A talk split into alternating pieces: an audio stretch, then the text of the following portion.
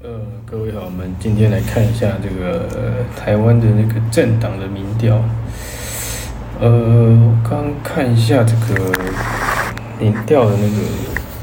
变化，看起来好像这个民主进步党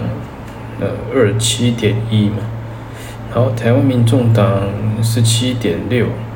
中国国民党十二点五，好像这个。看起来这个台湾民众党已经他的，因为这个是来自于那个台湾民意基金会的民调了。看起来台湾民众党还比呃国民党赢了差不多是一点四趴左右，所以看起来以目前的情况来看，看起来这个看起来这个国民党他们的优势看起来在民调上已经。呃，有某些可能上已经是落后了这个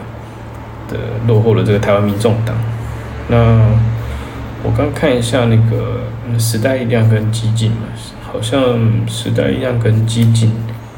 的民调看起来好像是没有差距太多，一个是四点八，一个四点三。但是比较明确的不同的是那个台湾民众党的民调。根据这个台湾民意基金会的最新民调看，台湾民众党的民调已经超过了呃中国国民党，所以说这个嗯感觉是一个呃非常有趣的现象，就是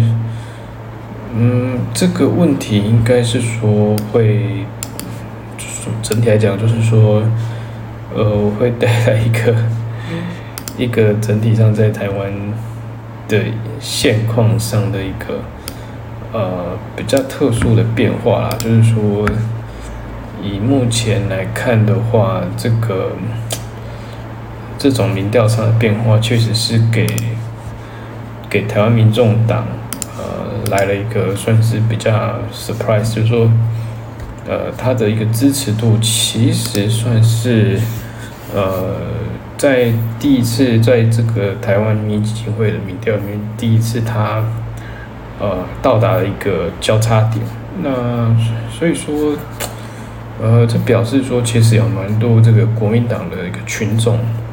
那他的一个基础慢慢被转移到了这个呃台湾民众党上面，